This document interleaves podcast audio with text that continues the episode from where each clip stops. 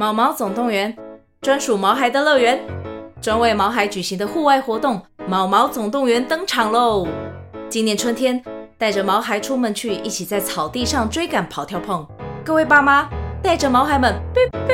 集合，集合！三月二十三号与二十四号，台北大佳河滨公园八号水门，毛毛总动员，专属毛孩的乐园。活动详情请见资讯栏或至 Klook 售票网站。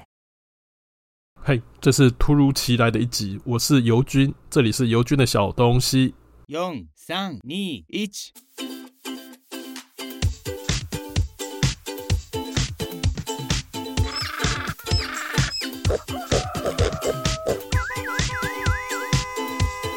啊，不勉强了。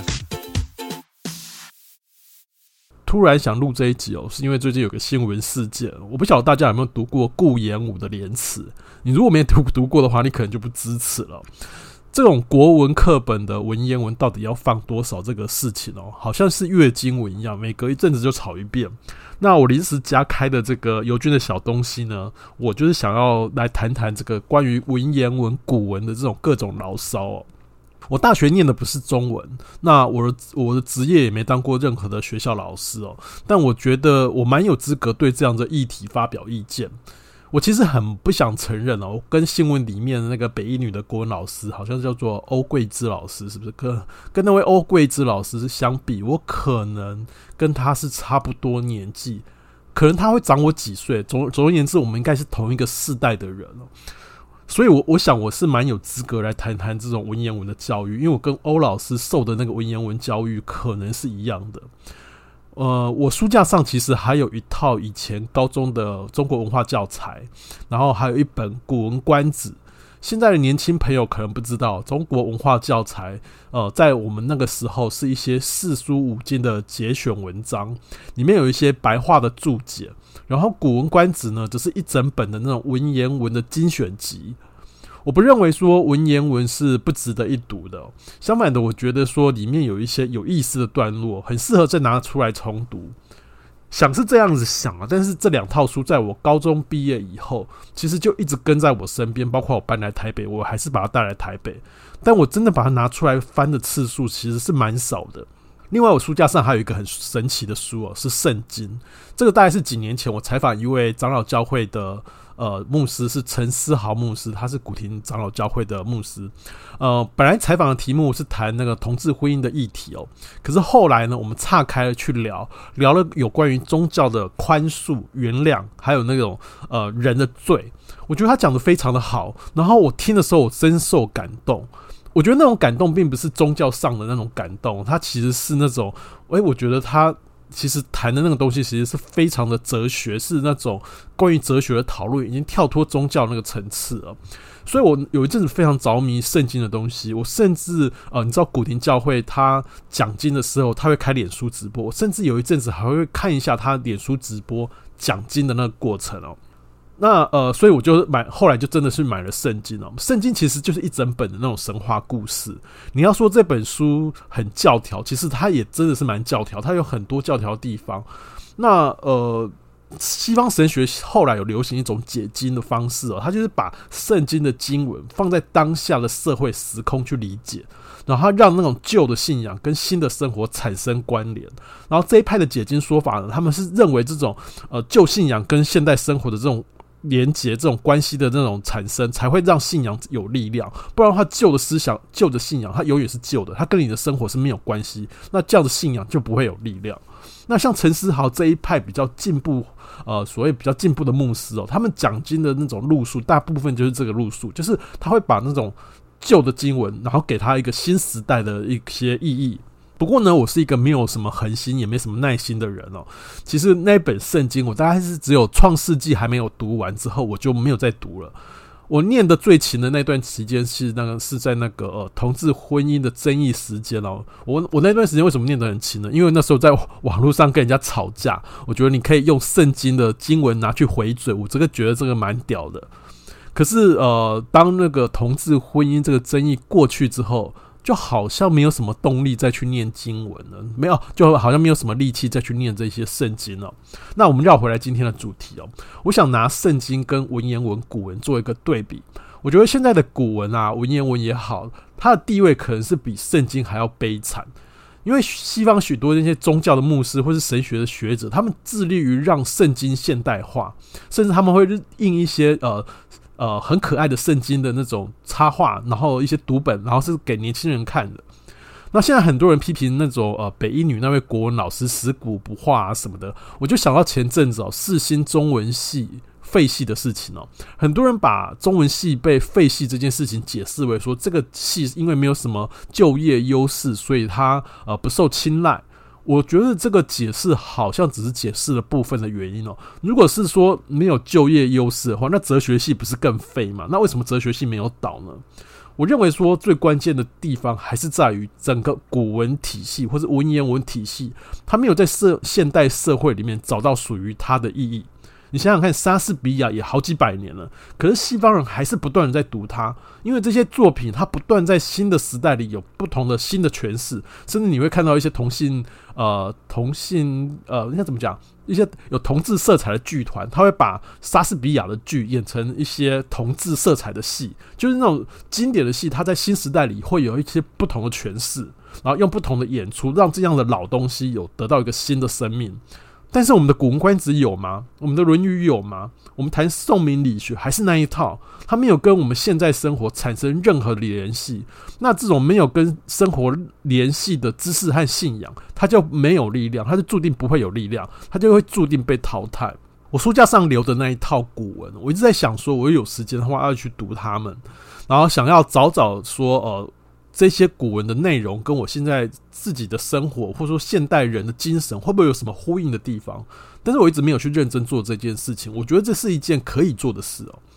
所以在那边炒文言文占比要占多少啊，然后哪一篇文章要收，哪一篇文章不收？我觉得这些应该都不是重点。重点是这些教国文的老师，还有中文系的教授们，你们有没有认真把这些千百年的教材提出有意义、有新的观点，然后跟你的现在社会生活有一些连结？很显然并没有。古人很爱讲什么“文以载道”啊、“贵古贱今”这些东西，觉得过去的事情都是好的，然后现在就就叫人心不古。这样，你拿这些价值观的文章去给十七岁、十八岁的青青少年读，你不觉得这一切是非常荒唐吗？就是你在还用一个几百年前的东西，然后去跟一个 AI 世代的年轻人谈这样的事情。当然有人会说，读古文会增进文学技巧。然后网络上就开始有人举说，哦、呃，马英九当年给呃去阿里山喝茶吧，然后呃提了一个提了一个诗句，就是什么“寒夜客来茶当酒，一片冰心在玉壶”。然后呢，蔡英文他提的字就这两个字，就好喝。所以老实说呢，在这个时代哦，你在那边题字写一一片冰心在玉壶，其实你你会觉得这样子行为是呃很有文学造诣吗？还是说你会觉得是有有股酸臭的老人味？有时候我觉得呃直白爽朗两个字就是好喝这样的两个字哦，我并不觉得有比较低下。不同的时代其实对文字的要求也会不一样。而且如果你再去深究，有人说那个马英九提的那一个诗句哦，那个什么。呃，寒夜客来茶当酒，它其实是没有平仄，就是它平仄跟那个一片冰心在玉壶是没有对到。然后呃，我觉得这些都还是其次哦。我觉得比较有趣的是哦，如果还有点记忆的话，我们大概国文课本里面以前都有读过“一片冰心在玉壶”哦。呃，这一首诗其实是在讲诗人被流放到边疆，然后他说“一片冰心在玉壶”，他是意思讲说我内心还是非常的沉静，然后认为说我是很清白，我心像一片冰一样，非常的清白这样子。那呃，马英九硬插这句诗句在这边，也不是说不行，只是说这个句子实在太有名了。你有读书的人都知道，这个这句诗的诗句其实有一点意思，好像不是那么好。他是在讲一个人被流放到边疆的那个心情。那你，你去阿里山喝茶，你觉得这个茶很好喝，你才跟人家讲说你在那边流放到边疆，然后我很清白这个事情，就是这种联想有点不当。就是你把这个诗句放在这边，其实是有点问题哦。所以说到底，文字的运用并。并不是你用文言文就比较高级，而白话就比较笨。马英九这个例子就刚好说明，文言文用的不好，也会让你自己看起来很笨。另外一个文言文讨论的焦点哦，就是在于古文的实用程度。我这种高中哦，彻底文言文，我我我在高中其实我们那个年代的高中彻就是彻底的文言文教育。我真的可以摸着良心讲，就我们在这个时，我我这个时代，也许古文的阅读能力可能会比较好，但也真的没有好到哪里。我想举一个我最近发生的例子，我最近刚读了一本我很喜欢的历史科普科普书，历史科普书是中国的历史学者写的，叫做《太后西奔》。这本书蛮棒的，就是它是讲整个呃慈禧太后和在义和团发生的那段时间做的各种决策。然后这本书有意思的是，它是把清末这个呃这些什么军机大臣啊，跟地方巡抚之间往来的信件，还有朝廷的奏折，全部翻出来看，然后彼此去做对照，找出什么哦，当时这些军机大臣他在想什么，那慈禧在想，慈禧太后在想什么，然后整个决策过程是如何形成。这本书大概是在讲这样的内容，所以书里面呢，它有大量引用的古文的段落。呃，朝廷的奏折当然是古文，那大臣往来的书信也是古文。那作为一个当代、一个现代的读者，我受过古文教育，硬要读下去，读这些古文，其实也大概可以读出个八九分意思。其实你还是可以读得懂，但读这些段落其实非常痛苦，非常的呃，你会觉得阅读节奏被打打乱。那种太后西奔的这个作者呢，他大概也明了现代读者的这种阅读习惯，所以他在每段古文引用的那种古文段落后面呢，他都会用自己简单的几句话说明这个奏折上啊，或者是这些书书信往来这些文字，呃，这段古文它大大意是在讲什么，然后表面上是怎么讲，后面的意思是什么，他大会大概有个解释。呃，我想用《太后西奔》这本书的例子来说明的，就是说。对，二十年前的古国文课有比较多的古文，让你现在可以粗略读懂古文，但也没有办法说读得非常流利。有这样的技能，好像也没什么用。所以再回到我们最开头说的哦，我作为一个受完整古文教育的一代，我中学的国文呃，就我高中的国文其实并不差，我高大学甚至我大学联考国文也是高标，我可以很厚颜无耻的说一句哦，我的古文学的应该是不错，但时至今日哦，古文在形式上对大部分的人来讲，呃，它其实是一个很少用得到的一种呃文体形式。不过我也认为哦。古文其实它不只是形式上的问题哦，使用到怎样的文字媒体，其实背后它有一套意识形态。我认为古文最最严重、最呃最值得被批评的是它背后的那一套意识形态。古文呃文言文这个文字载具呢，它其实有很。很重的那种文以载道的色彩，然后所谓贵古贱今的意识形态，那这一套古老的价值系统，它其实没有在这个新时代里面得到新的更新或者是新的诠释，于是呢，它会让这套文字系统离离这个世界越来越远。所以，当你看到马英九提诗句，你只会觉得老人味，不管他说的对不对，其实你第一个先入为主的一个印象，就觉得这个东西是非常老人味，而且不会觉得是非常的典雅。更何况他还用错，那就更更不应该的，那就更更好笑了。这种古文的争议，其实还有一个更深层的一个焦虑哦，我觉得是对课纲的焦虑。我不晓得大家家里有没有小孩，有没有认真去翻一下呃，这你家小孩的课本哦，你会发现说课本变得怎么说呢？变得非常简单，但是它也变得非常的难。呃，在我们这个联考的时代，很多科目你用背的，大部分就会有个基本分数。又比如说，在我们那个年代，呃，历史、地理啊这些社会科目，你靠死背，你就大大部分可以得到不错的分数。可是现在的这个呃新时代，就现在这些呃学生世代来讲，是完全不一样。课文呢，它通常给你一个非常简单基础的概念，但是考题的形式却是千变万化。像社会人文类的考题，它其实是强调你思考还有你的综合能力。这个反映在一份呃台湾教育的研究哦，我想这几天大家应该有在网络上看到这份研究，这个研究蛮有趣的，它是抽样台大跟政大的学生在大学的成绩表现，然后他们发现这个研究发现说他们在大学的成绩表现大多和学时学测时代，就是他们呃所谓我们呃我们说的联考，就是他们学测时代的呃社会科跟自然科的分数是有正相关。简单的说呢，就是说你大学学测的社会科的分数越高，你大学的成绩可能就会有比较好的表现。那为什么会有这样子的结果呢？他们推论可能是因为现在的社会科其实强调你的逻辑推演，还有你的思考能力，所以你在社会科得高分，你可能这一方面的能力也比较强，连带的也会影响到你的大学呃成绩的表现。那对于像北一女欧桂芝老师哦，或者说像我这一代成长在解严初期的教育时代。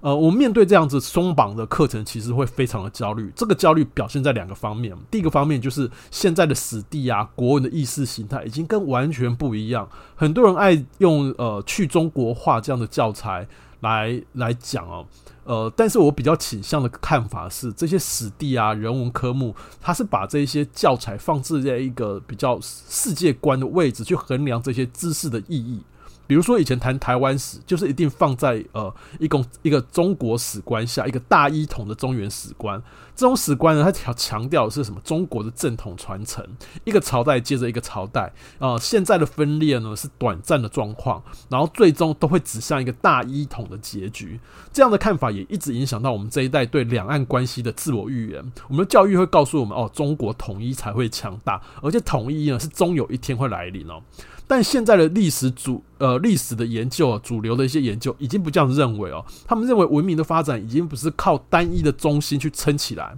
以前我们读史前时代，呃，历史上读史前时代很爱去讲，呃，北京周口店发现什么新时代的新石器时代的猿人啊什么的，呃，然后然后用这样的发现呢去推论说中原文化呃是有一个单一的一个发源地。但实际上呢，其实晚近的研究已经不这样认为哦。呃，中国南方有百越文化，有自己的文化。那云南呢，也有一一套自己发展的路径。那更不用说台湾的南南岛语系，它甚至跟中原文明是完全两件事哦。这样的史观其实反映在教材上，你会发现说，呃，欧老师说什么？呃，教材开始呃碎片化学习片段化，但这样的说法，我们应该反过来问：会不会真实的文明历史的发展，就是各地多元的发展？是，然后在呃彼此互相彼此呃在彼此互相影响，然后彼此牵制对方。你会觉得历史教材破碎，会不会因为历史本身就是复杂的？教材不是直接告诉你答案，而是要你在历史的素材里面去思考。我侄子朱棣，他在念小学五年级的时候，很喜欢跟我讨论历史。那我不晓得他那时候是受学校老师的影响，还是自己的脑袋有问题。他常常会跟我说：“我们中国人怎么样怎么样，我们中国历史如何如何。”那有一天呢，他在读台湾历史经历过不同政权统治的一个课文。然后课文里其实也没有告诉你说你是台湾人还是你是中国人，那也没有说中国人和台湾人是不是一样的人，他没有这样子明显的说法。可是呢，我觉得很有趣的是，在课文里面，他列出了一个统治时间表，在漫漫的历史长河里。台湾在清帝制的统治时间仅仅只有两百一十二年，然后从马关条约到现在，也就是说，台湾脱离所谓的中原统治，就是那种中国统治这样子的呃关系，已经超过一百二十八年。那我就拿这个数据，拿那个表给给大家看啊，就说哦，你看你还不过统治两百一十二年，可是你已经脱离中国统治两一百二十八年，你还会觉得自己是中国人吗？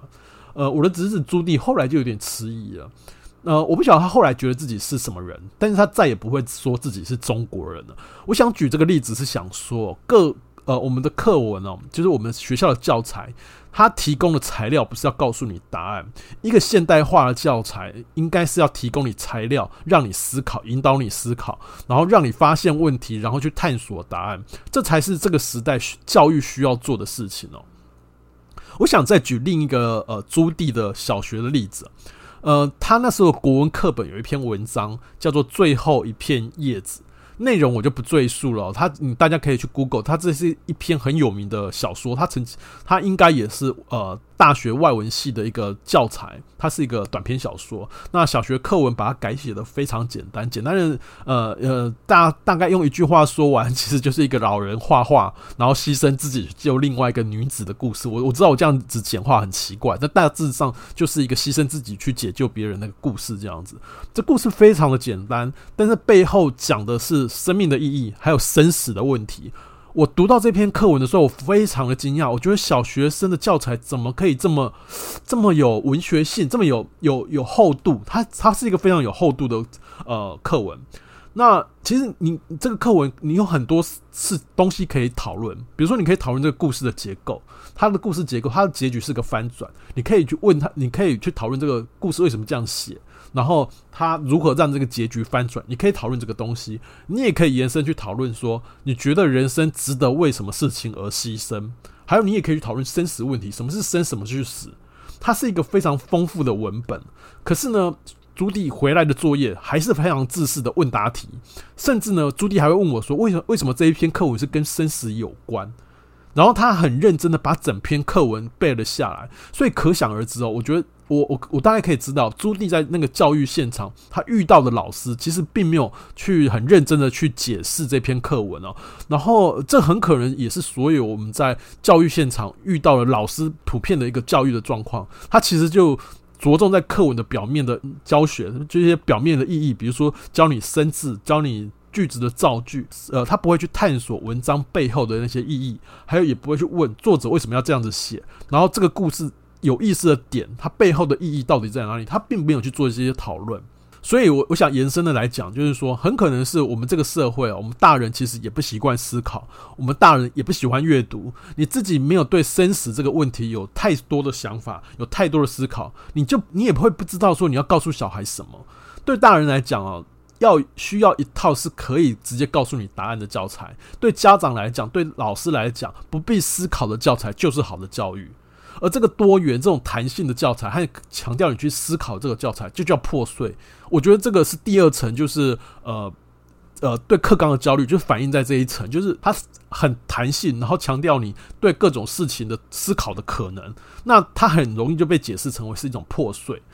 呃，我听过很多家长在抱怨了，他们认为说现在的学校教育喜欢把简单的事情讲得很复杂。但会不会有另外一种可能哦？就是问题可能是出在大人身上，你太习惯把复杂的事情想得很简单。我也听过另外一种质疑声声音哦，他们认为说现在的教育让下层阶级的小孩更难翻身。这一点我可能会有部分的同意，但是呢，你要不要回过头来想一下，过去的联联考时代靠联考翻身的下层阶级到底有多少？他根本也不是多数，联考也不见得是一个比现在公平的制度。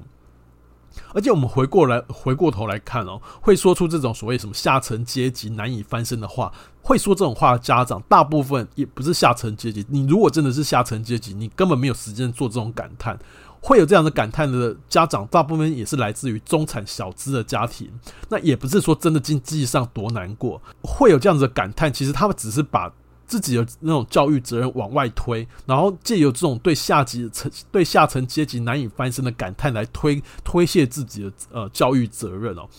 其实我很想问这些家长，你要不要问问你自己有花多少时间陪你的小孩说话，甚至跟他讨论功课？我觉得在这个时代，其实还是很多家庭呃会把教育这件事情当成学校老师的责任。我我相信很多家长其实根本没有翻过你家小孩的课本在讲什么。就像我前面说的哦，呃。跟生活产生联系的知识才会有力量。你拿课本学到的知识跟现实生活、真实生活去做对照，你才会让这些知识变得有意义，才会让阅读这件事情变得有趣。那你可以跟小孩在讨论过程的时候，其实也是让他开始思考这些知识跟你生活啊、跟你人生的那些关联性。我常常在想啊，就是说，为什么很多台湾人不喜欢读书？其实并不是说读书这件事情真的这么无聊，而是学校这些大人把读书这件事变得很无聊又可怕。我在大学的时候修过一门《红楼梦》哦，我很喜欢上课老师呃对每个红楼角色的解释这个诠释。他认为说，每个红楼里面的角色都代表一个悲剧的性格原型，而这个原型呢，你可以在日后你的生活或你的人生经验里面去找到一些对照。老师那时候讲了一个我印象很深刻的例子哦，他是讲红楼里面的丫鬟晴雯，呃，晴雯长得非常漂亮，然后也很得呃贾宝玉的宠爱，很得那些老人家的宠爱。可是晴雯的出身很低贱，而且她的嘴很坏。那她的悲剧原型就是心比天高。意思就是说，他想做的事很远大，但出身非常低贱。却一直觉得说自己可以像呃薛宝钗那样，然后天天在妄想呃不属于自己身份的事哦。最后呢，他是因为说话得罪人，然后被王夫人逐出了呃大观园，然后最后很惨的死在大观园外。这样，这种心比天高，我觉得我可以做得到，可是又受困于现实的人，这样子的例子，这样的原型，其实你在政治圈里面四处可见，就是那种晴雯的原型，其实在政治人物身上四处可见。呃，比如说武汉肺炎的那场会议哦。我看到柯文哲生气的那个嘴脸哦，在画面上、电视上看到那个嘴脸，我马上想到的是说，哇，他就是老师当时讲的那个晴雯的角色，心比天高，可是现实却不给他任何的机会。只不过呢，只不过他跟晴雯有一个很根本性的差异，晴雯长得很漂亮，可是她长得非常丑，她就是一个长得比较丑，然后会会穿高腰裤的晴雯。讲这个丑晴雯的故事，我主要。想借由这个故事，想要说的是说，不管你这个文本或者是你的文字是多久以前的文字，多久以前的文本，你最终最终你还是要跟现实生活产生一些连接。比如说，你谈《红楼梦》，你不能只是纯粹的去谈当时的时空背景，而是那时候的故事，那时候的那些悲剧原型，对现实有没有一些对照或者是一些启发的作用？当然，我举的这个丑情文的例子可能不是很好，那大家姑且听一听哦。最后呢，我想要用，呃，就像我们前面讲那个西太后西奔那本书哦，那一本书很有意思，它有一个结尾，它那本书的结尾，我就觉得也很适合放在这个节目当中作为一个注解哦。呃，那本书的作者对于西西太后，就是慈禧太后，在整个义和团事件，在整个庚子呃庚子全乱的那一段时间，他做了一个注解。他认为庚子年那那个时候的清帝国是远离整个世界潮流，那因为远离整个世界潮流，它最终会被整个潮流所遗弃，然后最终导致整个清帝国的衰败。呃，我觉得这本书的结论充满了弦外之音，尤其你放在当今当下这个中国的这个状况哦，他认为呃，就是这个书的观点，认为要拥抱世界潮流，才不会被整个呃整个世界所淘汰。我觉得这个有点以古讽今哦，就是他有一点抑制现在中国的状况，我们也可以把它挪用来。就是谈呃文言文或者古文这个状态，就是说你文言文或者古文，不管你要放多少篇幅，不管你要在国文课写上多少时数在讲文言文。我觉得那都不是重点，而是重点是你这这些文本，这些上千年、上百年这些文本，到底对现在的人类，或者到底对这种十七八岁青春正旺的这些小朋友们，这些文字、这些文本，到底有什么给他们一些什么启发的意义？他必须在现实里面找到一个呃。新的解释，新的可能，它才会有一些生命力的存。希望你喜欢今天老有点发牢骚的节目哦。呃，欢迎你呃听完这个节目之后留下五星好评。如果呃可以懂内我们的话，就更棒了。最后提醒大家一件事情哦，十二月二十三号，也就是星期六下午。不勉强，我们会在公馆的博物书店摆摊卖二手书。如果大家有时间的话，欢迎一起来玩。然后，呃，关于博物的书店的住址，我也会放在说明栏。以上是今天的节目，我是尤军，我们下次见，拜拜。